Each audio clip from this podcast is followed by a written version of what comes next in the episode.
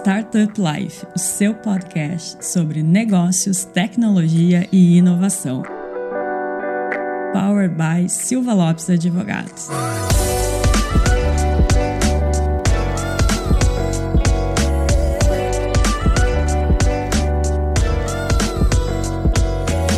Fala galera, está começando mais um Startup Life, seu podcast sobre negócios, tecnologia e inovação. E hoje estou aqui de volta ao podcast junto com a minha co-host, assim, a host principal na verdade, a doutora Cristiane Serra. E hoje a gente vai falar sobre a jornada de um grande amigo, de um grande empreendedor, de uma pessoa que eu admiro muito e estou muito feliz aí da gente ter começado a fazer negócios juntos e criar um relacionamento de amizade e crescer juntos. Cris, apresenta o nosso target do Minha Jornada dessa edição. E só acrescentando então essa tua introdução, né, Lion? Ele é uma pessoa também que promove o ecossistema, que ajuda o ecossistema a crescer, vem ajudando aí há muitos anos já. Ele vai nos contar como isso vem acontecendo, ele já participou, mas hoje a gente vai, não vamos relembrar, nós vamos passear pela história dele. Ele vai relembrar, né? Porque a gente não conhece, então a gente vai conhecer. É o Marcos Rossi da Gramado Summit. Obrigado, que honra. Belas palavras, obrigado mesmo. Eu fico muito sem jeito, cara, quando alguém me elogia. é, ou quando alguém lembra um pouco da minha história, assim. Eu acho que eu vivo com a síndrome do impostor constantemente ao meu lado, assim. E eu até acredito que é uma coisa que muito da, da nossa geração. Sim. Agora, Sim. eu descobri que dividimos a mesma idade, então a gente é, tá com 35. Sabe que o tema síndrome do impostor, ele é constante aqui no, no podcast. É. claro, tem um lado meu que gosta muito, assim. Eu fico muito feliz e eu acho que a recíproca, principalmente, é verdadeira, assim. Eu acho que seria um pouco egoísta da minha parte dizer que a gente, de certa forma, ajudou a construir o ecossistema, mas quando a gente começa a voltar lá para 2017 e um grupo de pessoas ainda muito pequeno começava a discutir um ecossistema, é legal ver que a gente faz parte, de certa forma, dessa construção, né? E isso é massa, cara. Então, o recíproca é mega verdadeira e fico feliz de estar aqui contribuindo de alguma forma e tamo junto, sempre. Maravilha.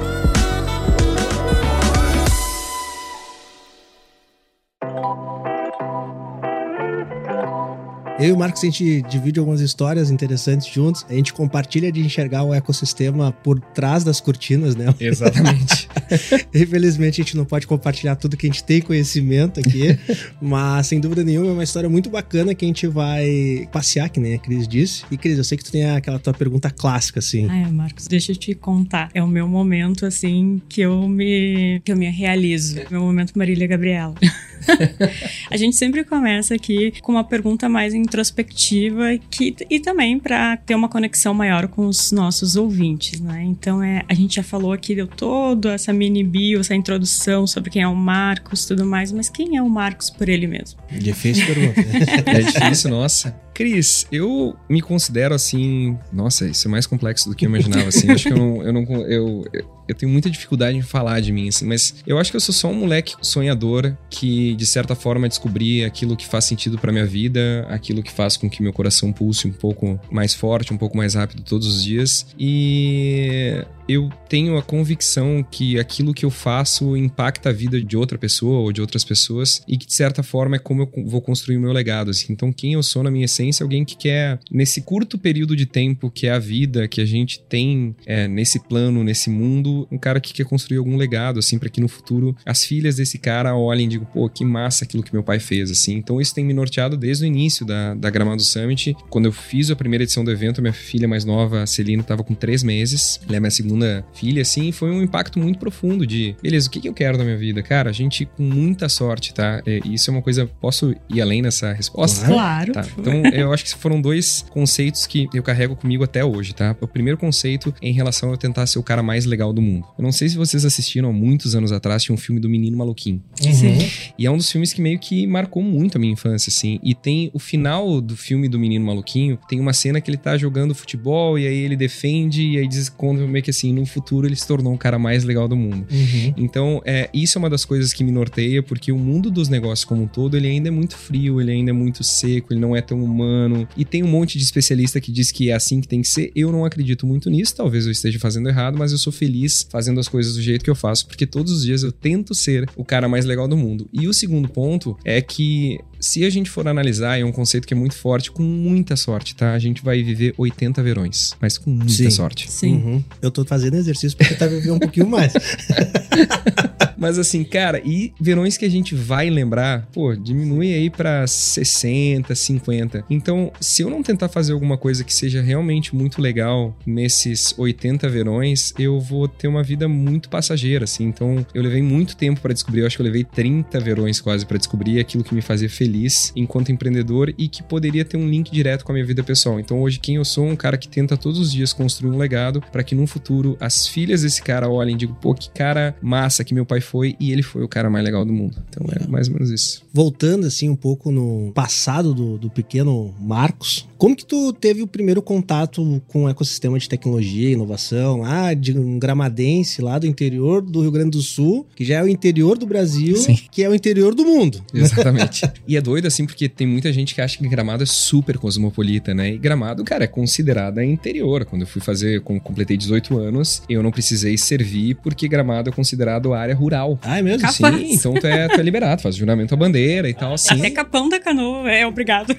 Pra tu ter uma ideia, Cris, então assim, cara, tu completa 18 anos, faz o teu, a tua solicitação de dispensa, faz o juramento à bandeira e tá, tá liberado, assim. Então, por quê? Porque é uma área rural, consequentemente, é uma cidade no interior de um estado que já é a ponta do mundo. Sim. Tudo é mais difícil, o acesso à informação é mais difícil, o acesso a algumas questões, claro, Gramado conseguiu se desenvolver. Mas lá atrás, eu sou, isso eu tenho que voltar até antes do ecossistema de inovação, eu sou um músico muito frustrado. Talvez a minha geração aí, que é, a, a- acho que eu ainda me encaixo na geração millennial, mas é uma geração que ser músico era quase como ser jogador de futebol para meninos a- a- a- uma geração antes. Hoje todo mundo quer empreender, sabe? Mas tipo, quando eu tava crescendo, todo mundo queria ser músico, todo mundo tinha banda. Exatamente. Na- nossa idade é quase impossível tu encontrar um menino que não tinha uma banda na adolescência. Exatamente. Mas é possível. E, e surpreende, né? Tipo assim, eu tava trocando uma ideia com o Tito esses tempos da Warren. Cara, o Tito é batera. Sim. E, e, assim, batera mesmo, e ama aquilo. Então, O eu acho Matheus, Matheus, o nosso, nosso Matheus aqui atrás das, das câmeras é um baita baterista. é baterista também. Porra, é, toca Cara, o baterista cara. é o cara que sempre teve a melhor visão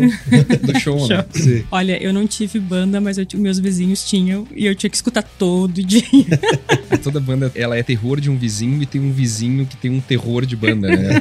Tem essa briga. E eu sempre tive essa convicção de, tipo, fazer algo meu que não existisse e que as pessoas se identificassem com aquilo e eu pudesse fazer uma grana em cima disso. Sei lá, acho que não era bem arte o que a gente fazia, mas assim, no mundo da música era considerado arte. E a gente sempre teve essa vontade de fazer algo autoral e tal, e fui muito cara de pau, e eu criei uma banda que se chamou Roxys, inicialmente se chamou Seven. E à época não existia bem esse conceito streaming, mas tinha uma parada chamada palco MP3 e a outra chamada trama virtual. E que era a oportunidade, a internet chegando dos músicos que não conseguiam deixar os seus CDs para grandes gravadoras, porque até então as gravadoras eram cinco grandes gravadoras no país que recebiam pilhas e pilhas de CD, pegavam uma ou outra, e a gente meio que veio nesse movimento e acabou tendo assim um certo sucesso. A gente fazia quatro shows por semana com música autoral.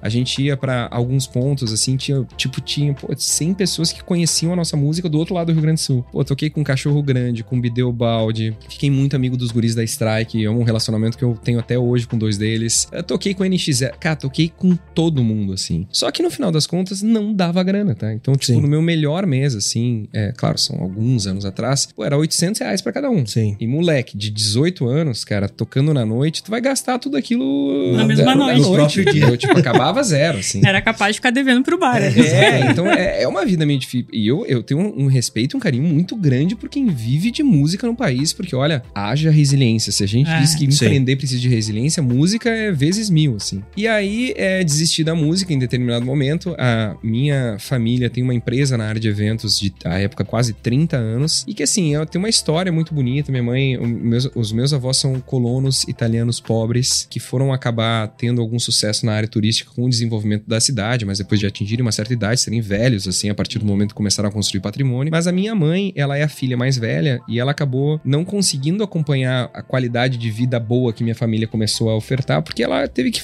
fazer o caminho próprio, assim. Uhum. E acabou se descobrindo nos eventos. Ela foi a primeira RP da cidade, Uhum. Gramado meio que se descobrindo como turismo. Minha mãe foi lá e fez um evento pra área turística, deu super certo. Um evento que é super reconhecido também. Super né? reconhecido. A gente pode dizer o nome, não tem É, problema. Festures Gramado, Festival do Turismo de Gramado. É muito legal, assim. E eu, quando a música não deu certo, pensei que, bom, eu não quero ser herdeiro. Herdeiro é uma coisa que eu não me encaixo. Mas, pô, é um desafio grande tu pegar algo que é consolidado e a partir daqui tu começar a construir um crescimento. Então, vou tentar? Vou tentar. Já que a música não deu certo. E olha só que doido, tá? É toda essa conexão pra gente chegar em. A primeira vez que eu ouvi a palavra startup. E aí, como toda boa empresa que tem um- um- uma certa governança, assim, tu não entra, assim, é, ocupando um grande espaço. é, e eu achei muito legal, assim, tu ter a oportunidade de entrar na comunicação, daí tu sai da comunicação, vai pra comercial. E quando eu fui pra área comercial, eu, na verdade, respondia pra uma gerente da, de área que cuidava de negociação de feira. Então, é venda de exposição, venda de patrocínio. E eu recebi lá um contato de uma empresa chamada Hotel Urbano. E isso a gente tem voltar pra 2014, tá? E aí falei com o Duda, que era um dos fundadores, era uma empresa relativamente pequena, fiz a venda de um espaço, 2013. Eles vieram, participaram do evento e eu comecei a desenvolver uma amizade com ele. 2014 eles retornaram e eu fiquei chocado com o crescimento exponencial dessa empresa, porque no primeiro ano compraram um stand de, sei lá, 8 metros quadrados. Segundo ano já tava com uma área de 60 metros quadrados e 600 funcionários, sabe? Como? Sim. Absurdo. E aí tu começa a ler matéria, que a CVC começa a se incomodar com o crescimento dessa startup do turismo. Eu falei, meu, que trem é esse? Eu, eu Sim. preciso entender o que é isso, porque era muito legal, assim, a indústria turística lá em 2013, talvez hoje ela seja muito diferente, mas ela era uma coisa muito pesada, assim, tipo assim, Sim. ela é, bom, tu trabalhou na área, tu sabe. Chegar num pacote de turismo é uma indústria tão complexa por detrás que tu tem. A, a gente não tem noção o tamanho da cadeia turística pra chegar na- num pacote que alguém vai comprar. E sempre muito assim, sério. Uhum. Até o, o- Acho que foi o Luquinhas que falou assim, cara, tu ir num evento do turismo ainda é uma experiência diferente de um evento de inovação. E eu vi essa empresa nova, jovem, atraindo talento, quero entender como isso funciona. Peguei, liguei pro Duda e falei, meu, posso ir aí? Pode. Fui pra Barra da Tijuca, dentro de um shopping que eu não vou lembrar o nome agora, mas é um shopping focado em móveis pra casa, bem requisitado na Barra da Tijuca, e os caras alugaram um boliche, uma área de boliche antiga e transformaram no escritório. Falei, meu, tem algo diferente nessa parada. Cara, chego na recepção e puta vibe legal, assim. Pode falar um Sim. palavrão Pode, pode eu falar muito com isso, mas Não, aqui pode falar. é, cara, puta vibe legal, assim, chegava, tinha uma escada rolante, que era como se tu estivesse dentro de um aeroporto. E eu dei a sorte de estar nessa reunião onde o Falco, até então presidente da CVC, estava reunido com o Duda Mendes, que era o meu amigo, CEO e fundador do Hotel Urbano, e eles estavam tentando chegar numa reunião de aquisição de empresa, e o Duda disse que não pra uma oferta que, cara, é- era insano. Sim. E eu tô lá no meio, cara. Falei, pô, tem que ter alguma coisa mágica. Como que tu sai de 10 funcionários pra 20, pra 30, pra 600? Tem o dono da maior operadora turística querendo comprar o teu negócio, sendo que tu existe há 4 anos e tu disse que não, sabe? E aí ele, na reunião, me disse, cara, isso aqui é uma startup. Ela é um grupo de jovens que se uniu em prol de um propósito pra fazer algo disruptivo, escalável, que trabalha em condições de extrema incerteza. E a gente usa a tecnologia como essência do nosso negócio. Então a gente quer simplificar a forma como as pessoas compram passagens aéreas. Eu falei, meu, eu quero fazer esse negócio aí. Gosto muito do conceito da inovação e eu acho que é massa, cara, porque tem a rebeldia do músico, Sim. sabe? O lance da música sempre foi a rebeldia. Passar a tua mensagem pra alguém e, cara, só tu entende, mas aquilo que tu entende é contra o sistema. Tu nem sabe o que é sistema, mas tu tá Mas tu contra tá o sistema, contra, sabe? Tipo, a- a- Tem uma revolta, assim, é, anarquia. contra algo que tu não sabe o que, que é. É, é uma pegada roqueira, então, É, né? É tipo, eu sou revoltado com eles e tu nunca sabe Quem quem, é são o eles. Quem sou eu? É, e eu senti isso nesse, nesse universo de startup. E aí o Duda fez uma coisa que pra mim é muito significativa até hoje. E o Duda é um- um- uma pessoa que eu tenho contato, eu tenho um carinho muito grande. Ele desenhou um, um círculo numa folha de papel e disse: Cara, tu imagina que isso aqui é o mercado como um todo, tá? O Hotel Urbano ela opera com commodity. Então a gente vende pra classe C e D, porque a gente consegue fazer com que o commodity baixe de valor e eu vendo em escala. Tem um problema muito grande com A e B, porque A e B é Uhum. mais focado em experiência, experiência é Sim. difícil de tu tornar escalável. Só que, velho, tu tá em gramado, então meio que aproveita que tu tá em gramado, que é a terra da experiência, e cria algo. E se tu criar algo, eu vou te mentorar. Falei, beleza.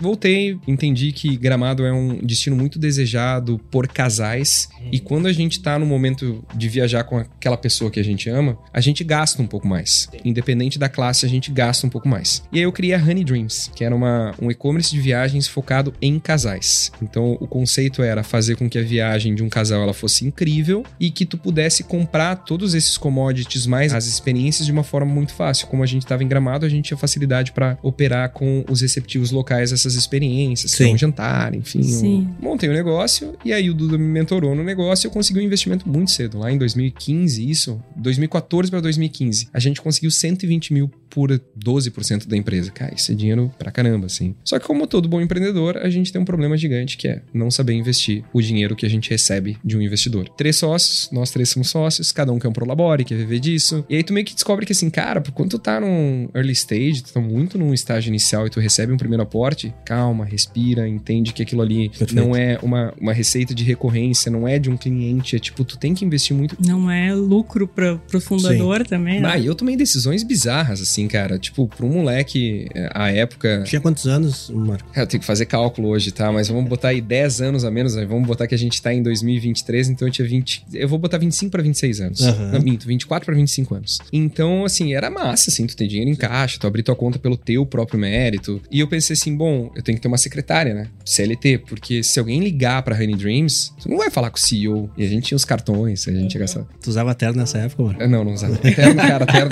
terno foi uma coisa na minha vida que eu, eu consegui excluir muito cedo, assim. E nada contra quem gosta, tá? Acho lindo um homem de terno, mas não é pra mim. E eu sou baixinho, cara, então eu fico muito estranho no terno. Eu fico muito estranho.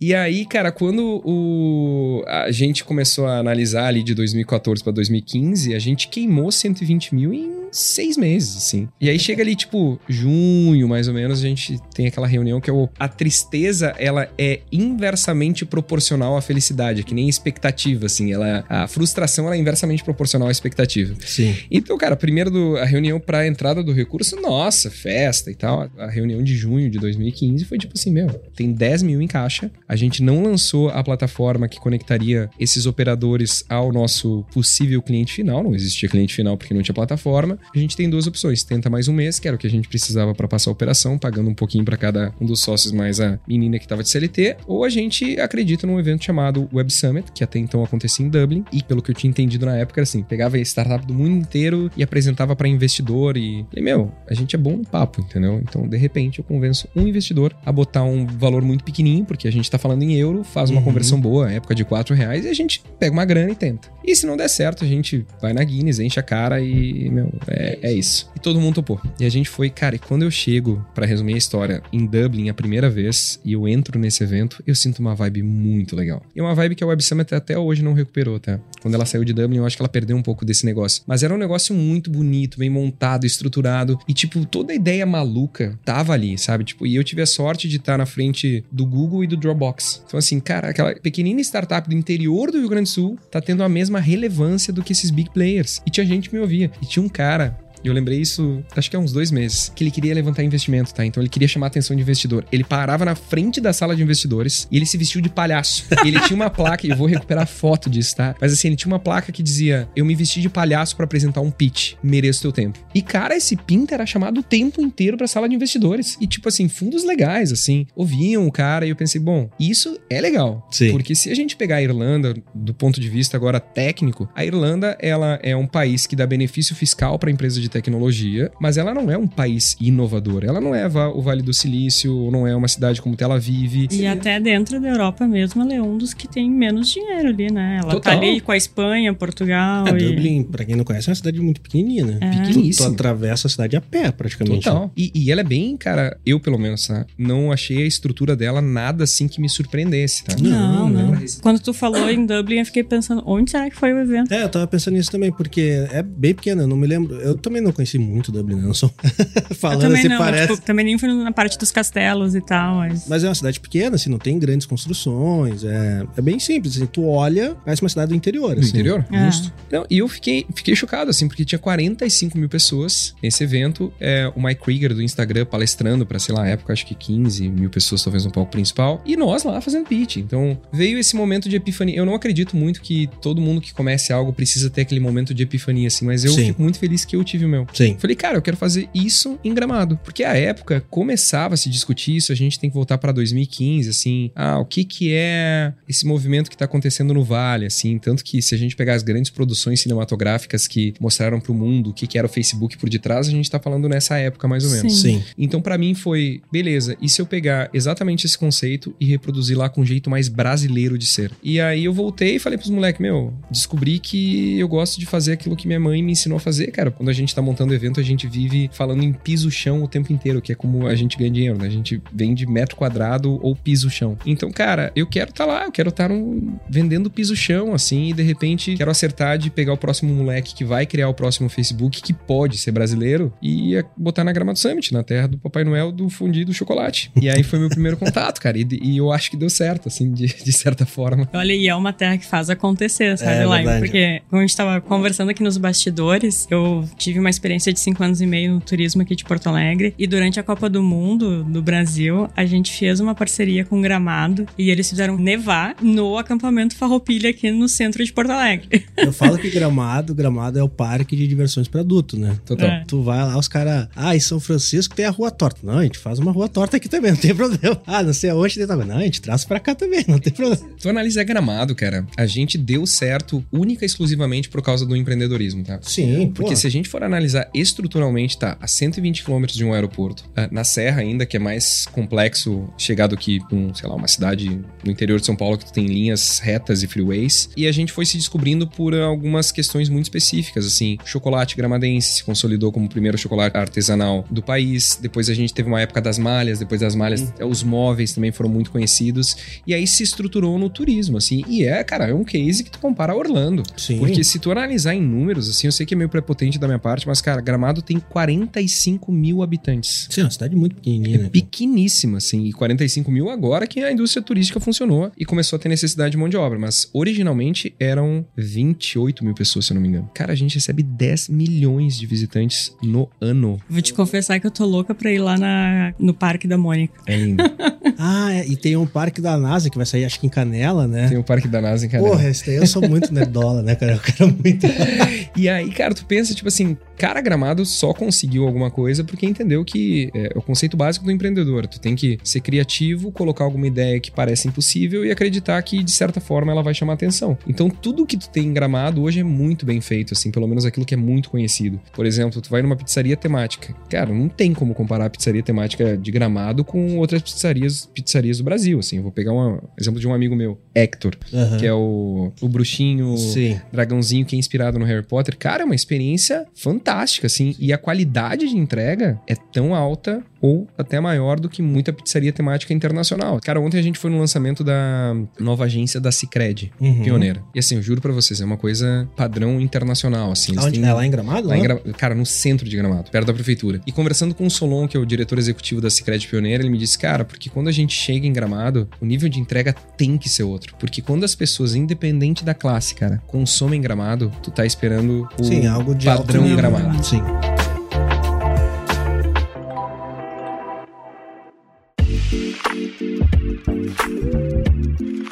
Fazer uma pergunta. Acho que eu nunca te fiz essa pergunta. Eu já conversei com o Marcos diversas vezes, mas eu nunca te fiz essa pergunta. Qual é a influência desse ecossistema gramadense ultra empreendedor e de alto padrão de qualidade para a formação da Gramado Summit? Cara, a gente tem conversado muito sobre isso, assim. Eu acho que, uh, naturalmente, quando tu tá em Gramado, tu sabe que o nível é outro, tá? Pela expectativa das pessoas. Então, eu vou pegar, pegar exemplos, assim, de, de eventos que acontecem aqui que a gente conhece. Tem um evento no Rio, tem um evento em Porto Alegre, tem um evento em Gramado. Naturalmente, quando tu pensa Gramado, tu pensa outra coisa. Porque tu tem benefício, por exemplo, do Rio e Porto Alegre, tu tá pensando cabeça capital. Então, uh, a tua expectativa é uma metrópole grande, gente. Agora, quando tu tá pensando em Gramado, que é uma cidade pequenininha, aquilo que te faz criar expectativas em relação ao evento é completamente diferente. Então, eu acho que, de novo, quando tu tá em Gramado, o teu nível de expectativa e exigência é outro e tu tá meio que surfando junto com a cidade, assim. Então, eu não tenho como entregar algo menor do que, do que a expectativa que as pessoas têm em relação à cidade de Gramado. Mas eu acho que o grande lance é entender que a gente é diferente, tá? Uhum. Exemplo, se eu perguntar para vocês, o que, que mais te chama atenção em Gramado, Cris? Chocolate. Por quê? Porque é gostoso. Não, é, na verdade, é, vem a memória afetiva, né? Quando era criança, que é uma, um alimento que eu gosto, uma coisa assim que eu ia com meus pais a Gramado comprar chocolate, ia daí na Chocofest, que é, que é em Canela. Ia né? da minha mãe, sabia? É, é uhum. adorava. Uhum. só. Que legal, cara, que massa. Isso é uma ótima lembrança. Mas assim, eu tenho certeza que todas essas lembranças, elas te fazem, sempre que tu vai consumir um chocolate gramadense, colocar a expectativa da qualidade Sim, lá em cima. Lá em cima assim, Se for consumir um chocolate ruim que eh, vai te trazer uma qualidade parecida com um chocolate industrial, tua frustração ela é inversamente proporcional. O que, que tu pensa quando tu vai pra Gramado? O que, que te chama a atenção? Cara, eu gosto. Assim, vou te falar a primeira coisa que vem na minha cabeça. Quando eu vou pra Gramado, eu penso em comer. bem. Bem, Comer bem, exatamente. Então, cara, vocês estão botando um nível de hospitalidade lá em cima. E vocês não falaram o básico. As pessoas param na faixa de segurança, Sim. a cidade é limpa. a cidade funciona. Não, lá é, é, é, é bizarro, assim, eu me lembro, eu não sou daqui, né, eu sou do Mato Grosso do Sul, então quando a gente veio morar aqui em Porto Alegre, eu me lembro da primeira viagem que a gente fez pra Gramado, né, e daí tem lá uma fotinho no pórtico, no pórtico antigo, Uhum, né, uhum. e aquela primeira vez que a gente foi, tipo assim, pô, imagina, sou lá de Campo Grande, Mato Grosso do Sul, meu pai de, do interior de Goiás, minha mãe do interior de São Paulo, a cidade da minha mãe tem 2 mil habitantes. Nossa. é bem interior. Exatamente. É a terra do, do, do Zé Rainha, onde começou o movimento sem terra. E daí, quando a gente foi pra Gramado naquela época, isso há muitos, é, acho que tinha uns seis anos, vamos botar aí uns 30 anos atrás, já era algo impressionante. Uhum. Era impressionante pra nós, assim, brasileiro de outra cultura vir pra cá e ver algo naquele sentido. E eu acho engraçado que cada vez que eu vou pra Gramado, eu me surpreendo novamente. Toda vez é uma cidade em constante evolução e pra mim, Gramado nos últimos 10 anos evoluiu de um jeito absurdo. É absurdo o que, que evoluiu aquela cidade. E eu vejo que tem muito, muita preocupação nisso, na experiência das pessoas. E quando a gente fala em experiência ali na cidade, não é simplesmente tu ir em uma cidade onde vai ter bastante entretenimento de qualidade, mas é na experiência da cidade bem limpa, da cidade com uma arquitetura legal, com a decoração da cidade. As pessoas se portam em gramado de uma Diferente. forma diferente. É aquela teoria clássica do, do- do- dos vidros, vidros quebrados, né? Uhum. Então, Assim, tu vai pra gramado, é tudo tão bem arrumadinho, tão organizadinho, tão bonitinho, que tu, cara, eu vou andar na linha aqui, né? É, é verdade. Falando sobre isso, me lembrou uma vez que a gente foi a Gramado que agora eu não me lembro qual é o nome, Marcos, mas acho que era a festa do colono que tinha um Festa des- da colônia. Da colônia que tinha um desfile pela, pela Isso. cidade. Isso. Tava lá, começou o desfile, acabou o desfile, já vinha uns equipamentos limpando a via e o pessoal ganhava, quem tava assistindo, uns copinhos de suco, vinho, enfim, e o pessoal botava no cesto de lixo. A cidade não ficou suja. Então acabou aquele desfile, a cidade ficou limpa, os turistas também não sujaram e daí aquilo marcou muito pra gente, a gente, digo minha família, porque nós somos de Capão da Canoa, né? Quem não é de, do Rio Grande do Sul é uma cidade próxima a Porto Alegre, mas no litoral. E em Capão é completamente diferente. As pessoas vão pra lá e, tipo, Sim. destrói a cidade. Quem é de lá também não cuida da cidade. E então, quando a gente tava conversando sobre isso agora, sobre experiência, eu lembrei disso e lembrei que muitas vezes a gestão municipal lá de Capão usou Gramado como exemplo, Referência. como referência para tentar atrair mais gente, fazer um turismo diferente do que aquele que só o Porto Alegrense tá morrendo de calor, vai pra beira da praia e Sim. não tá nem aí. Isso, tudo que vocês falam é o que cria as maiores inseguranças de quem começa um negócio em Gramado, porque é tão alta a expectativa. Agora vocês imaginem, eu faço a Gramado Summit e os stands que eu entrego é tudo em octanorme, que é aquele material branquinho que normalmente tem em Sim. feirão assim. Uhum. É é mais barato, dá pra fazer algo relativamente bonito, mas não no padrão Gramado. Porque tudo que se eu fizer as mesmas perguntas em relação à expectativa de vocês em Porto Alegre como um todo, Rio de Janeiro, cara, são coisas completamente diferentes, tipo o Rio, tá? Uhum. E eu não tô falando dos eventos especificamente, tô falando da cidade agora. Rio de Janeiro, lindo, maravilhoso, mas em algum momento tu vai lembrar das questões de insegurança, problema de transporte público. Vai lembrar que a minha irmã, meu pai e minha irmã moraram no Rio de Janeiro e quando eu ia visitar eles, eles me falavam uma frase que, que me marca, por isso que eu dei uma risada antes. Assim, nunca se esqueça, assim, por mais que o Rio de Janeiro seja muito bonito, nunca se esqueça que é o Rio de Janeiro. Que é outro, é outro game, né, cara? Exatamente. Não, eu vou dar um exemplo pra vocês. Então, tipo, se um evento acontece no Rio, como agora vai ter o Web Summit acontecendo, e tu tiver problema de transporte, tudo bem, tu já tá meio que preparado pra aquele ambiente que existe um caos no transporte público. Sim. Eu não tô dizendo que o Rio não funciona, cara. Eu acho o Rio uma das cidades mais lindas do, Do planeta Terra, Ah, assim. Sim, sem dúvida. Assim como Porto Alegre. Então eu acho que por ser capital brasileira, a gente já tá meio que esperando que algumas coisas aconteçam. Agora, em Gramado, em momento algum, vocês disseram, tá, tu pode ter trânsito, tudo Sim. bem, isso aí, porque é muita gente num espaço pequeno. Mas algo não funcionar em Gramado não tá na expectativa de vocês. Então, assim, como que eu faço para que o meu evento não frustre as pessoas? A gente teve uma experiência muito ruim ano passado em relação ao credenciamento do evento, assim. E a gente não teve problema nenhum em reconhecer a Gramado Summit quando ela abriu. A gente acabou colocando o Joel J para fazer a abertura do evento. E eu não sabia que o Joel J era tão conhecido como ele é, assim. A gente sabia da importância, da relevância, mas nunca imaginei, assim, que ia dar fila às sete e meia da manhã para receber Sim. credencial para assistir o Joel J. Então a gente fez um credenciamento esperando 1.500 1.500 pessoas, das 6 mil que entrariam no dia. Esse foi o ano passado, né? Isso, ano Foi- passado, foi o- 2022. Foi o, a Gramado Summit pós-pandemia, entre aspas, assim, né? O primeiro evento sem máscara ainda, Sim. cara. E eu acho que a gente tava meio que reaprendendo a fazer evento e as pessoas estavam aprendendo a frequentar evento de novo. E aí a gente viu gente às sete e meia da manhã. Cara, mas de novo, melhor cenário, assim, cara. É 6 mil, 30% desse público é o que normalmente se credencia nos primeiros minutos, assim. Ah, chegou a 50% público. Eu me lembro disso. me lembro- Mas isso foi bom, né? Não, é ótimo. Porque tem aquele negócio, ah, restaurante lotado é restaurante bom, Exato. sabe? Que- Só que não é o que tu tá esperando em gramado. Sim. E as reclamações das pessoas eram no padrão gramado. Tipo, é, Sim. porra, isso acontece em gramado. Tudo bem se acontecer em Porto Alegre. Sim. Tudo bem se acontecer em São Paulo, Rio de Janeiro. Agora, em Gramado não pode. E aí, o que, que a gente fez, assim, que era uma coisa que até então a gente, a gente não percebia? Cara, a gente tem que falar sobre hospitalidade. Infelizmente ou felizmente, o meu evento tem que se preocupar com hospitalidade. O que, que é hospitalidade? Receber bem alguém. O que, que a gente imediatamente entendeu, assim, como que eu busco uma consultoria boa pra falar sobre hospitalidade, não pro ano de 2023, pra 2023, 24, 25. Então, coisas que a gente acabou criando, assim, é. A gente vai ter um programa de voluntários pela primeira vez na Gramado Summit, que tá vindo gente de todo o país mesmo, assim, isso nos surpreendeu bastante. Gente fazendo vaquinha virtual Ah, pra que conseguir legal. pagar a logística pra estar aqui em. Gramado. É, a gente, obviamente, oferece o ingresso e pede pra que a pessoa nos ajude um único dia, né? Então, assim, cara, que massa ver o valor, tipo, que eu consigo fazer um programa de voluntários que pega alguém do outro lado do país. O que, que eu tenho que fazer com que essa pessoa entenda? Que ela vista a camiseta da Gramado Summit, que ela queira estar aqui na Gramado Summit, ela entenda o que eu tô entregando e que ela me ajude a realizar questões muito básicas, que é, não vamos cobrar estacionamento, primeiro ponto. As pessoas vão entrar, só que as pessoas precisam saber estacionar. Sim. Então, cara, ah, não vai parte- cobrar estacionamento Não, é gratuito. Olha aí, Tá embutido no ingresso. então, cara, o que, que eu faço? Eu faço com que mais pessoas me ajudem a cuidar de estacionamento, que é o efeito Disney. Cara, quem foi pra Disney Sim. sabe, o estacionamento da Disney é um deboche, assim, Sim. sabe? Tipo, é um deboche. E é investido nisso, claro. Não vou conseguir chegar no padrão Disney, mas assim, pensar em estacionamento é uma coisa que a maior parte dos eventos não faz. A gente quer fazer. Eu tentei eliminar durante muito tempo credencial. Eu não gosto da credencial física, mas toda vez que eu falo que eu vou eliminar, eu apanho duas horas no escritório do meu time, porque aquilo ali é um ativo importante e eu entendi que as pessoas guardam de recordação. Sim. Sim. Aqui no escritório tem Eu, vários. confe- eu confesso que eu sou do old school, eu gosto da É, credencial. pois é, cara. Não, eu, Eu, eu- e eu, eu, confesso que ajuda, porque às vezes tu, Ajuda. tão- tu tá tão Ah. enlouquecido lá Ô, no. Marcos, fazer uma e pergunta. tu não lembra do nome da pessoa. Isso.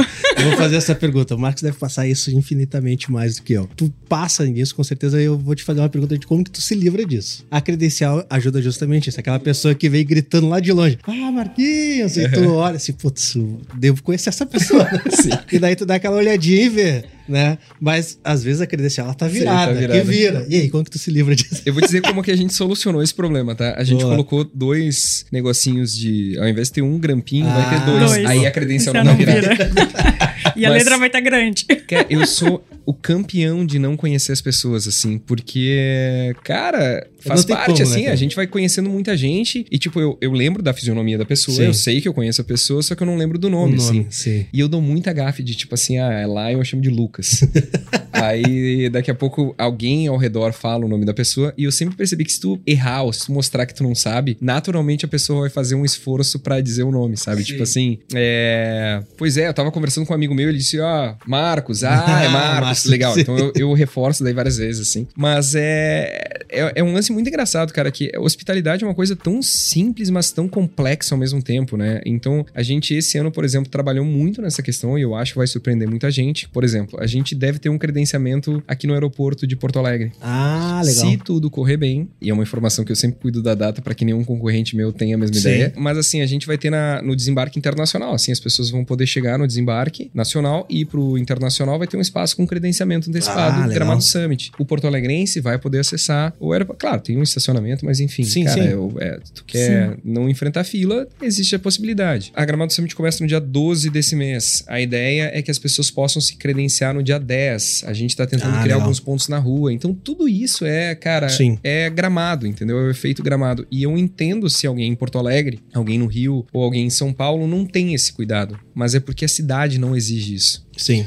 Tu abri, eu, eu, eu, fico com. Assim, é, se o meu mercado já é delicado, que é o mercado de eventos, eu esporadicamente penso assim, meu, coitada da pessoa que inventar em fazer um fundinho em gramado. Cara, tu imagina tu abrir um restaurante de fundinho em gramado. As pessoas vão pra gramado esperando consumir fundi. E aí tu coloca um fundi com queijo ruim, Sim. com carne de segunda, cobra caro e um chocolate tipo hidrogenado, assim. Cara, Sim. nossa, Não, assim, tu- pelo preço só, tu não mantém um negócio em gramado. Então, eu acho que, respondendo a tua pergunta, é, cara, naturalmente, quando tu coloca, tu te estabelece em gramado, ah, o padrão é.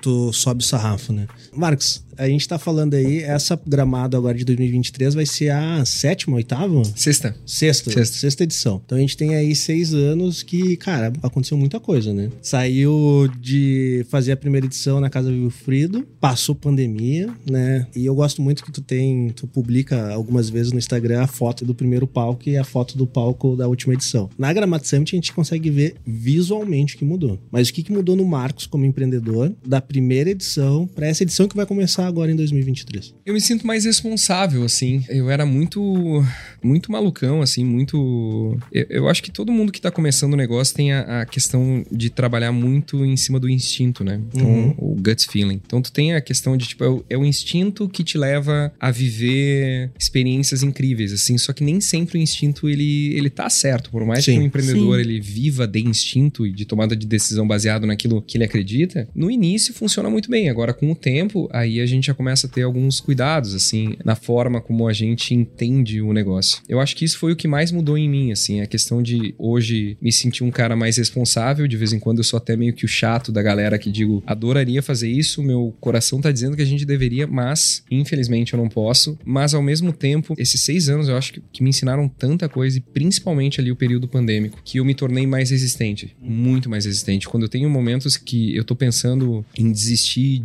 de alguma coisa na minha vida, eu lembro do que eu passei. Porque eu digo da questão da questão pandêmica, assim, todo mundo perdeu alguém, todo mundo teve seu negócio prejudicado, teve muita coisa ruim. Mas o negócio que eu escolhi pra minha vida é fazer um único evento, pelo menos por um período de tempo, e era aglomerar pessoas. Sim. E o primeiro a ser impactado e o último a ser liberado. Ser né? liberado, exatamente. Então, e a gente resolveu ser. Na época parecia ser chato o suficiente. Hoje eu já acho que a gente resolveu ser inteligente o suficiente de dizer: não, cara, esse setor tem que voltar. A edição de 2021 que a gente fez não foi por nós, assim. Financeiramente, pra mim, foi meio caótico. A gente fez por quê? Porque esse setor tem que voltar. O setor, a indústria dos eventos, ela precisa voltar. E hoje eu sei que muita gente tá fazendo um evento no Brasil graças a nós em 2021, assim, porque se a gente não tivesse batido é, em algumas portas e insistido em algumas retomadas, muita gente estaria quebrado. Muita gente. E curiosamente, os protocolos que a gente utilizou para realizar a Gramado Summit 2021 foram os mesmos protocolos que todos os eventos que aconteceram depois da Gramado Summit 21 realizaram. Eu fiz por instinto de sobrevivente, sobrevivência, mas a Expo Inter, quando aconteceu, usou os protocolos que eu criei numa salinha de 56 metros quadrados. Sim. Então, é, me ensinou a ser muito forte, cara, esses anos, assim. E tem uma. É, é uma teoria quase coach, tá? Mas eu, eu adoro ela. Eu acho que todo mundo precisa de um coach, um psicólogo em algum momento da vida. Que a ideia de desistir de algo, ela vai acontecer e quanto maior tu é, eu acho que mais forte vem essa ideia, sabe? Porque tu Uhum. conquistou tanta coisa na tua vida. Eu imagino assim, quando alguém tem 40, 50 anos de carreira, pô, já conquistei muito. E aí eu descobri em algum momento que existe um ex-lutador americano, se eu não me engano, que ele desenvolveu uma teoria que é a teoria de mais um dia. Ele meio que esse cara, não vou lembrar o nome dele, tá? Mas eh, tá em vários shorts de TikTok tu consegue encontrar ele. Mas assim, ele conta a história que o- pai dele era viciado em álcool, então Uhum. ele era um alcoólatra, e ele em algum momento conseguiu ficar sóbrio. Do outro lado, o filho dele resolveu sair desse mundo de wrestling e tentou empreender e teve problemas muito difíceis, assim, em determinado momento ele fala com o pai dele, diz, cara, eu tô pensando em desistir. Dele, cara, tenta mais um dia. Porque eu, pra vencer o alcoolismo, eu precisei sempre pensar em mais um dia. Então, eu não sei se eu vou ficar sóbrio o resto da minha vida, mas eu vou ficar sóbrio mais um dia. Daqui a pouco, mais um dia, mais um dia, tu tá em alguns anos. Ele pensa em desistir diz: pai, tô pensando em, em desistir. Cara, tenta mais um dia. Sim. Esse um dia acaba virando mais um e mais um e ele acaba tendo um sucesso na vida. E é o que eu aplico pra mim, assim. Por mais que seja um papo muito coach, a, a minha vida ela é meio pautada em, beleza, eu não vou desistir hoje. Amanhã eu vejo se eu vou desistir. Quando chegar amanhã eu digo, tá, eu não vou desistir hoje. E aí eu percebo que com essa mentalidade, ao mesmo tempo, o senso de responsabilidade, eu acabo me tornando quase que a prova de balas, assim. Então é muito difícil me derrubar mesmo a ponto de eu desistir. É fácil fazer um evento em abril quando tu tem dois grandes concorrentes, um mês antes e um mês depois? Não, mas tipo assim, não me abala. É, eu sei que eu quero fazer algo melhor do que os meus concorrentes, porque é bom para todo mundo. E esse é o desafio que a gente tem em 23. O desafio de 2024, eu não faço ideia, mas uma coisa que é legal também, eu acho que é uma boa forma de fechar essa resposta é lá atrás não tinha nada. E eu consegui fazer alguma coisa e chegar aqui tendo nada. Porque lá aquela expressão, cara, quando eu cheguei era tudo mato, assim. Sim. O mercado de eventos de inovação para startup em 2017 era quase inexistente. Sim.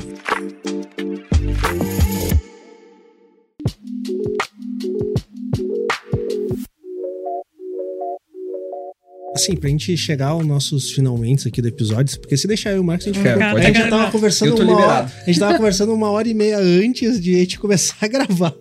Mas assim, pra gente ah, chegando assim aos nossos finalmente, esse episódio vai sair no início de abril, né, Cris? Início de abril. Primeira sexta-feira de Então a abril. gente vai estar ali lançando provavelmente umas duas semanas antes da, da, da Gramado Summit ali, né? E o que, que tu pode nos dar de spoiler que pode ser publicado, tá? É. Então, Não, não, ótimo. então faz a tua curadoria aí. Eu tô falando com, com o dono do negócio.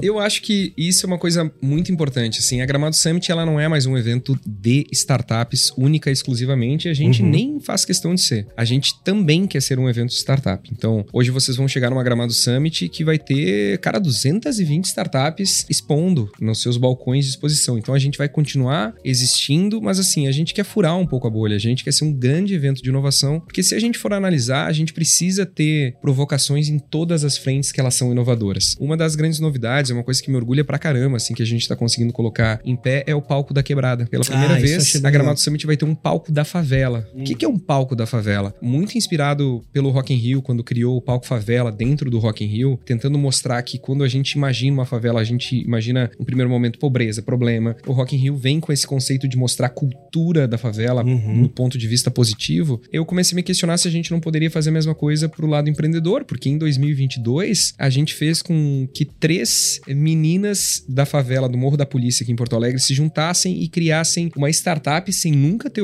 ouvido esse tema para melhorar a distribuição de absorvente eh, na comunidade. Uhum. E elas foram, inclusive, aceleradas pelo Sandro da Venture. Legal. Então, pô, será que não tem mais dessas histórias pra gente contar? A gente se uniu a um instituto aqui de Porto Alegre chamado Acendendo Mentes, que é da Nina, uma querida minha amiga. E eu dei esse desafio: vamos fazer um palco da quebrada? Que é um palco onde a gente consegue é, trazer pessoas que estão fazendo trabalhos incríveis no país e que têm ideias extremamente inovadoras na favela, que hoje estão na favela ou que já conquistaram o mundo, mas que saíram de lá. E aí a gente acabou meio que se conectando com o Eduardo Lira, da Gerando Falcões, e ouvi um áudio dele que foi a coisa mais incrível de todas: é a favela é a primeira startup brasileira. A favela revelou Pelé, revelou samba, revelou a caipirinha, reve- revelou Neymar, revelou tanta gente, tanta coisa legal da nossa cultura, que a gente resolveu criar um palco onde jovens empreendedores da favela possam mostrar tudo aquilo que está sendo feito de inovador nas diferentes favelas do Brasil. Então, essa para mim é a grande novidade. E um outro ponto que eu acho tão importante quanto que eu até acho que eles não vão, eles não são complementares este ano na Gramado Summit, mas que no futuro a gente pode fazer com que eles sejam cada vez mais complementares. A gente tem um palco de inovação para o setor público. Então, isso é uma coisa que eu acho que é importante a gente começar a discutir também, porque não adianta a iniciativa privada andar numa velocidade absurda. A gente, bom, tu trabalhou numa prefeitura, Sim. né?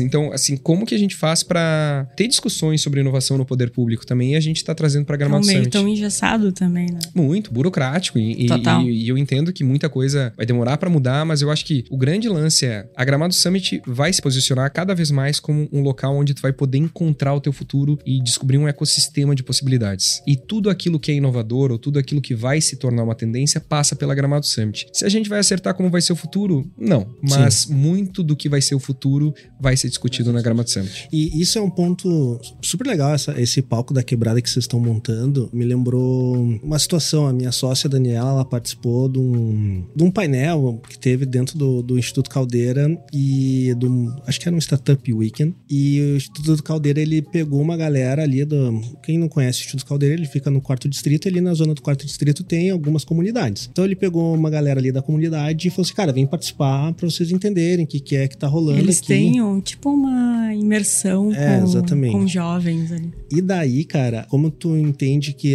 um dos princípios básicos de startup é solucionar um problema real, né? E como que tu vê que o problema real dessa galera é muito diferente da nossa bolha, assim, né? E o pitch da menina, ela, ela abriu o pitch de uma forma muito impactante. Ela tirou uma foto, um portão ao céu aberto, assim. E ela falou assim: essa é a porta da minha casa. Cara. E aquilo ali, cara, no meio de um monte de, de outros empreendedores e pseudo-empreendedores Uhum. e empreendedores iniciantes que participam desse tipo de evento, eu acho que aquilo foi um choque tão grande pra eles que os caras ficaram sem reação, assim, sabe? Tipo, então eu acho legal isso, né? Ali sim tem problemas reais de, de pessoas brasileiras ali e que tem um volume muito grande de, de oportunidade ali pra essa galera da comunidade conseguir solucionar os seus problemas reais nos seus dias a dia de uma forma inovadora. Então eu acho que é super importante pro Brasil como um todo começar e pro ecossistema de inovação e tecnologia trazer essas pessoas pra dentro desse ecossistema Total. e eles conseguirem pensar e entender, porque sem dúvida nenhuma essa galera é de uma criatividade extrema, né, cara? E democratizar também o ecossistema, né? Dar a oportunidade de todos participarem e, consequentemente, é claro, todo mundo ganha, porque vai ter mais empreendedor, mais ideias que realmente, que também se tem muito, né? As pessoas têm ideias brilhantes, mas ninguém quer, porque Total. não faz sentido. Ali não, ali é, tu sabe que é um problema que precisa ser nem tem resolvido. opção, sabe? Que eu, eu- o que eu tô aprendendo, assim, eu me coloco muito numa posição de escutar, porque eu não vivo essa realidade, né? Mas eu, pelo menos, me desafio a conhecer.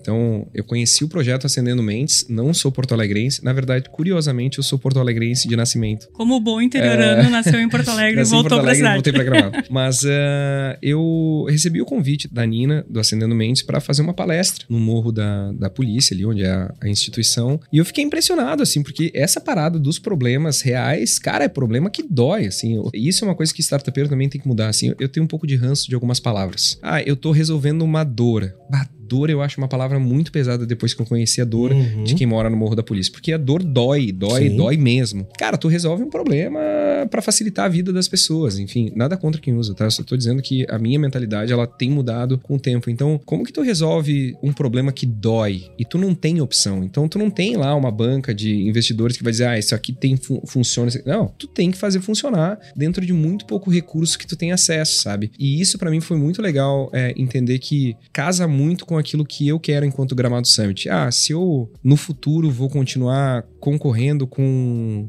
sei lá, South Summit, Web Summit, eu nem penso mais nisso, assim, sabe? Tipo, não tá mais. Aonde eu quero chegar é algo tão maior do que um único ecossistema que eu acho que a gente tem que ser uma grande plataforma que dá voz pra esse tipo de, de ideia, sabe? Porque eu, eu, eu não consigo acreditar que um ecossistema ele vai se tornar mainstream falando só com o próprio ecossistema. Sim. Então eu acho que é meio que nossa obrigação furar Furar a a bolha. bolha do ecossistema. Eu, claro, eu só posso falar sobre Gramado Summit, mas eu acho que seria muito legal também esses outros grandes eventos saírem um pouco da, da bolha, porque o Brasil é muito grande. Cara, são 220 milhões de brasileiros. São muitas realidades que a gente não tem nem noção, né? Nem ideia. Pegando um exemplo básico, a gente aqui no sul é uma realidade completamente diferente do norte do país. A gente não tem nem noção de como é o Sim. norte do país. Sim. E uma coisa que pra mim se tornou uma verdade, assim, vou meio que me fazer uma pergunta e dar a resposta, mas que eventos que eu me inspiro? São eventos tão diferentes do, do habitual, mas que tem essa pegada de furar a bolha, sabe? Eu acho que a, a melhor forma de definir Gramado Summit é a seguinte, e é uma analogia que eu não sei se ela é boa, mas eu gosto muito dela. Se o Rock in Rio se encontrasse com Davos na Suíça e eles tivessem um filho ou uma filha, Seria esse filho ou esta filha tem que ser a Gramado Summit. Então são minhas duas grandes inspirações e como são eventos que furam bolha. Porque, por exemplo, aquilo que é discutido em Davos hoje impacta a nossa vida e vai impactar a vida de alguém De que tá gerações. em alguma favela em Uhum. algum momento, Sim. porque é discutido a política e a economia do mundo. Ao mesmo tempo que o Rock in Rio, ele também consegue dar essa pegada de conhecimento, de prazer, de entretenimento, de ser uma plataforma, e aí volta pra rebeldia lá do músico, de tipo, o que que o músico quer? Cara, quer fazer com que sua voz seja ouvida nos quatro cantos do país e o Rock in Rio é a plataforma. E eu acho que isso, Marcos, é, é talvez um dos grandes diferenciais da Gramado Summit, é que tu traz isso da, da bagagem, tanto familiar quanto a tua experiência, a questão da experiência do usuário, né? Que aqui, enquanto tu estava explicando a experiência de gramado, padrão gramado, pa- padrão gramado Summit, pensando em empresa, é muito a experiência do usuário, é também o que a gente chama no turismo de turismo de experiência,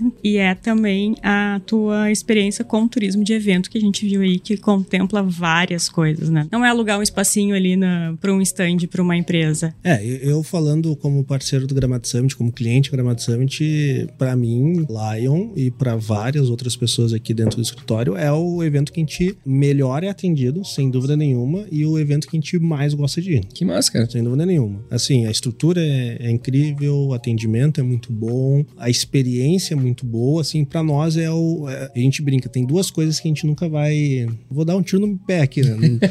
Mas eu faço, tem duas coisas que a gente nunca vai abrir mão do escritório. É a festa de final de ano e a Gramado Summit. Que massa, cara. Fico E, é- e também um ponto legal como patrocinador, né, Lion, é que a Gramado Summit compra as maluquices que a gente pensa, né? Falando em maluquices aqui, a gente vai ter esse ano, como a gente fez ano passado, um jantar exclusivo que a gente vai fazer na Gramado, na- não na Gramado Summit, mas em Gramado. E, né, a gente sempre conta com o apoio do Marquinhos aí, então fiquem ligados aí, a gente vai mandar o convite. Então, olha teus e-mails aí, se tu nos acompanha, se tu conhece eu, se tu conhece o Marcos, fica atento que a gente vai lançar no primeiro dia da Gramado Summit. Vai ser um evento extra grade de Gramado Summit. Vai ser um jantar exclusivo, convidados Silva Lopes, convidados da Gramado Summit. Então, fiquem ligados ali que a gente tá bolando algo muito legal. E esse podcast também vai E estar esse lá, né? podcast também, a gente vai estar com um estúdio lá dentro da, da Gramado Summit. Eu- eu- o Marcos, eu gosto que ele embarca nas nossas Eu- loucuras. É, É, Você esse- sabe é. que vocês lançaram tendência. Olha aí, viu?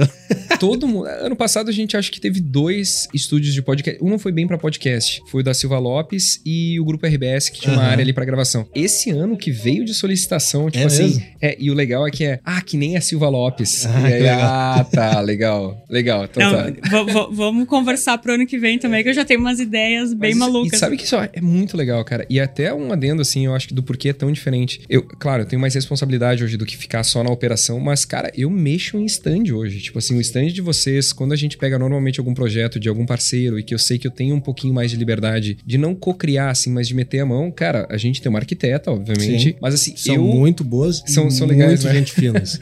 Mas, cara, eu me meto, assim, de dizer, não, i- isso aqui não faz sentido. Então, isso eu acho que é um pouco do espírito que eu sei que é, é, é quase muito difícil as pessoas conseguirem explicar o que elas sentem, mas quando tu vê um stand bonito, bem montado, que teve vida, cara, é que nem um projeto de casa, assim, no final das contas, quando a gente contrata um arquiteto pra fazer um, um projeto da nossa casa, do nosso apartamento, enfim, e tu tá pensando, tipo, na churrasqueira. Cara, tu tá pensando porque em algum momento da tua vida, no futuro, tu vai receber os teus amigos e tu quer que aquele projeto tenha sido executado. Então tem uma troca de carinho, de verdade, de entrega e tu quer ver a realização daquilo. Isso eu boto como regra na Gramado Summit, assim. Então, cara, as pessoas têm uma expectativa por isso. Não é o stand. Porque o stand por si só é um stand, entendeu? Agora, tem que ter algum carinho, tem que ter essa parada que as pessoas, elas não consigam explicar, mas tu diz assim, que stand bonito. Cara, e o stand bonito traz muita coisa junto ali. Sim. É, isso foi legal porque uma das coisas que eu gosto muito da Gramado Summit, não personificando no Marcos, porque né, a Gramado Summit é muito Uhum. Marcos, mas algo que eu gosto muito é justamente isso. A gente falou lá no ano passado, né? No ano passado não, em 2021, quando a gente começou a bolar o projeto pra 2022, a gente falou, cara, a gente quer montar um estúdio aí, vocês acham que dá? Não, claro, vamos embora. É isso, A gente cara. quer botar mais umas tomadinhas aqui Não, para o nosso certo. cliente de repente vir usar o computador. Não, Ah, pode. Vamos, vamos embora. Vocês sabem que eu tive a honra, assim, de ouvir uma palestra do Roberto Medina, que é o Aham. fundador, master do Rock in Rio, né? E eu sempre me senti meio solitário na época de eventos, porque, cara, eu vivo de evento, tá? Então, 100% da minha vida é paga pela Gramado Summit. Eu ainda sou teimoso o suficiente de, por enquanto, só fazer um evento. Que eu acho que a gente ainda tem muito espaço pra crescer. Mas eu sempre me senti muito solitário de, cara, mas eu não fecho na melhor margem de lucro do mundo, assim, eu gasto mais do que eu deveria, eu sou um terror no escritório, porque se eu me envolvo, eu sei que minhas margens vão diminuir bruscamente, porque eu quero que o produto seja muito legal. E eu tô assistindo essa palestra do Medina, e ele hoje acho que é mais ou menos assim, 60% do Rock in Rio é de um grupo americano, 40% é do, do grupo, da- dos Medina ali. Sim. E ele comenta assim, cara, toda a reunião pós-evento, os acionistas brigam com o Medina porque a margem de lucro dele, que deveria ser em 20, vai a 10. Com muita sorte, 15. Ele diz, cara, tem uma solução. Me tirem da presidência desse negócio. Mas o risco é muito grande. E Sim. ninguém tira porque sabe que cada ano, a cada dois anos, na verdade, o Rock in Rio, ele eh, se torna maior, mais importante, mais relevante. E isso pra mim é, é- Eu fiquei assim, cara, eu não tô sozinho nesse mundo e eu não tô errado. Porque se um dia eu chegar no patamar desse cara, eu vou poder dizer assim, meu, é, é sobre a entrega do produto, tá? E quanto mais legal for o teu produto, mais valor e percepção as pessoas vão ter sobre a tua marca. E hoje eu tenho uma convicção, assim, que sendo sneakerhead, tá? Que eu sei que é um assunto que fica meio off aqui, mas, cara, 90% do teu produto tem a ver com marca. Sim.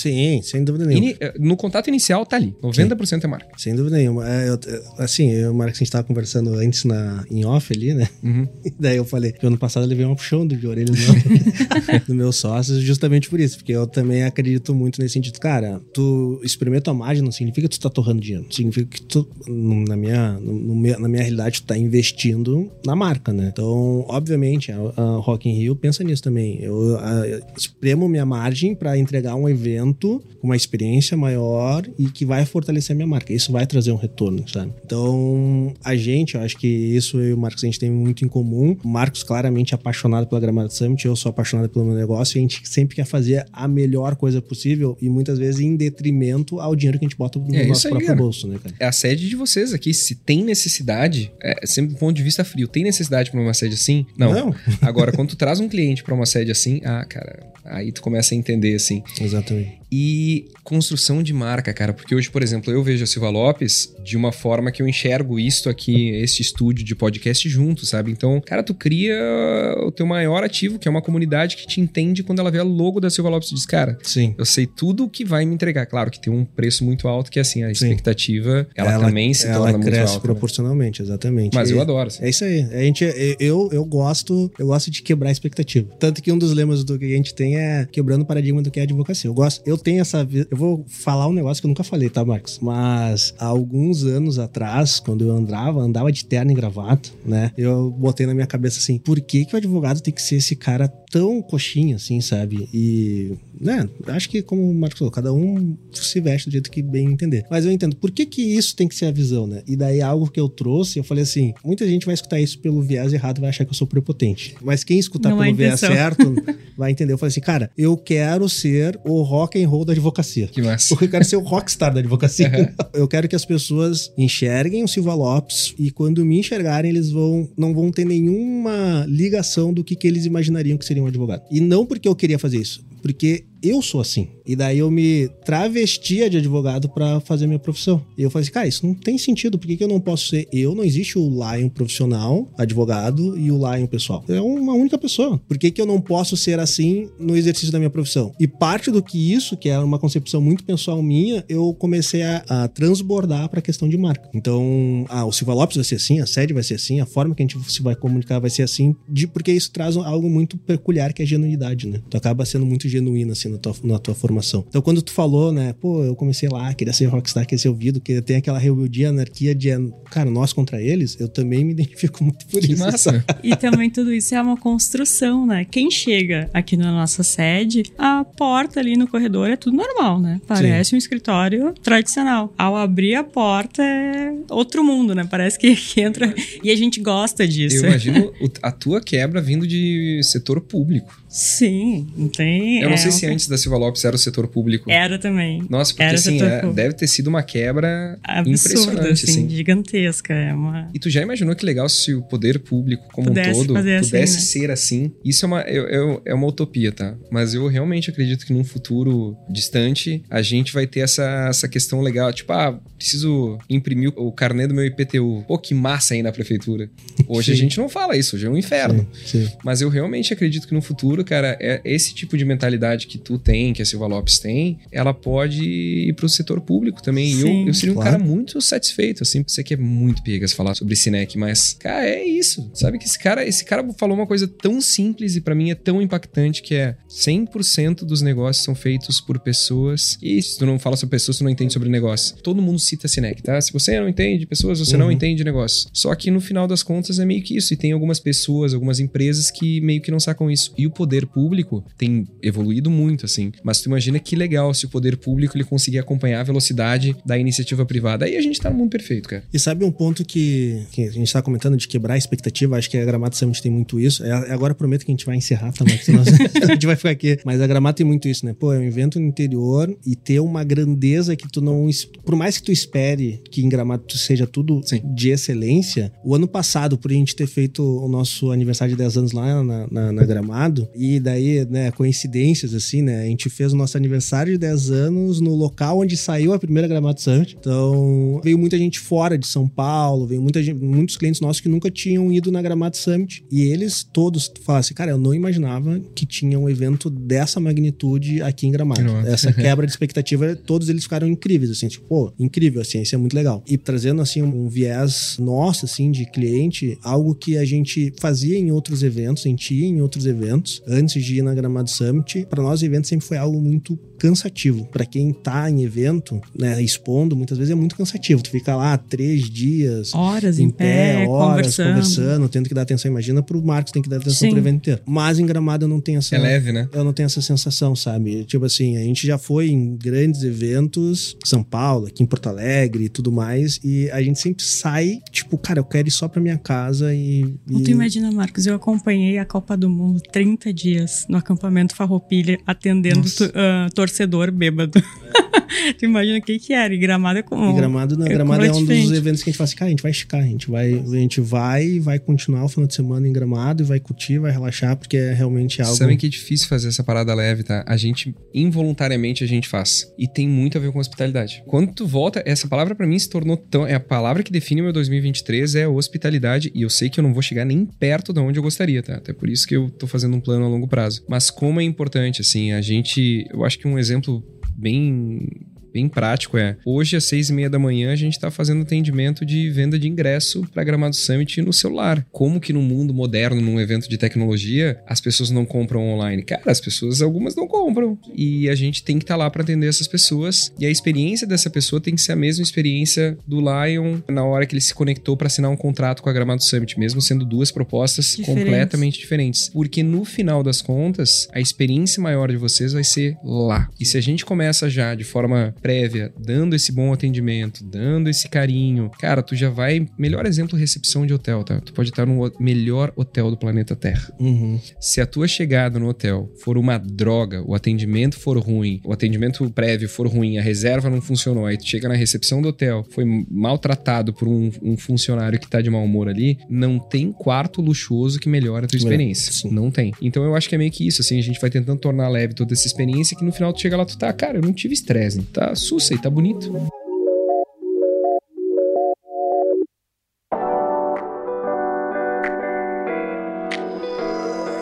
Bom, chegando aqui aos nossos finalmente no, no nosso podcast. Parte aqui, três. Parte 3. então, esse foi um pouco da história do Marcos, né? Um pouco do case da Gramado Summit. E agora a gente abre aqui o espaço para teus recadinhos finais. Então, cara, tá aberto para ti, pode falar o que tu quiser aí para nossa audiência. E muito obrigado por ter vindo ao nosso estúdio. Muito obrigado por ter dedicado seu tempo aqui, ainda mais agora com poucos, poucas semanas de antecedência do evento, sem dúvida nenhuma, deve estar uma correria danada. Então, agradeço muito aí a teu espaço e nos vemos lá na Gramado, o mais tardar possível na Gramado Summit, a gente vai estar lá. Obrigado, obrigado a você sempre. Eu sou muito grato, assim, eu- pela parceria que a gente construiu. Falando um pouco mais de ti, Lion, a gente volta lá pra muito tempo, né, cara? Uhum. A gente volta pra 2016/17 e eu fico muito feliz de saber que o tempo passa, a gente continua junto. Muitas pessoas vão, outras vêm, mas existem alguns parceiros que seguem aí firme e forte nessa luta de fazer pelo seu e também pelo todo, que eu acho que é é uma das coisas que nos conecta muito, assim. Gramado Summit, então, tá chegando, é no início de abril, né? Agora o podcast, então 12 a 14 de abril, Gramado Summit 2023. Acho que a maior e a melhor edição de todas as edições até então da Gramado Summit. A gente tá com um público, esperando um público de 12 mil pessoas. É, A gente inicialmente estava esperando 10 mil pessoas pro evento, agora já são 12 mil. E a gente tá com um esforço muito grande de fazer com que realmente a Gramado Summit ela surpreenda no ponto de vista de conteúdo, que as pessoas possam entrar de uma forma e sair de outra na Gramado Legal. Summit. Eu acho que esse, esse é o nosso drive desse ano. Se tu sair 1% melhor, a gente já tá cumprindo o nosso papel, porque a gente começa a transformação por meio do conteúdo e entrega as, as grandes transformações por meio da feira de negócios e das conexões que são feitas com as pessoas. E um último spoiler é que esse ano a gente tá investindo no entretenimento de novo, uma coisa que a pandemia nos tirou. Esse ano a gente vai poder reestabelecer, junto com a galera da Combo Agência e o Alf, a gente vai ter os três dias de evento ali, uma- um horário que a partir das 17h30 mais ou menos, as pessoas vão poder pegar um chopp, trocar uma ideia e aí já se preparar também pro jantar da Silva Lopes, que eu acho bem, bem importante, assim, mas de qualquer forma a gente trouxe de volta ao que existe com a gente desde 2017, mas é um ponto de descontração é, durante o período do evento que vai fazer com que ali o período que o pavilhão estiver funcionando, que ele fique ainda mais leve, mais divertido e mais legal. Então, gramadosummit.com e se quiser nos seguir em redes sociais, Gramado Summit, eu, Marcos Rossi, com U. E é isso aí, tamo junto. Maravilha. Então chegamos aqui ao final de mais um episódio, né, doutora Cristiane Serra e... Ansiosos por gravar lá em Gramado, né? Vamos Exatamente. ter... Matheus, vamos ter transmissão ao vivo em Gramado? E agora tu pegou.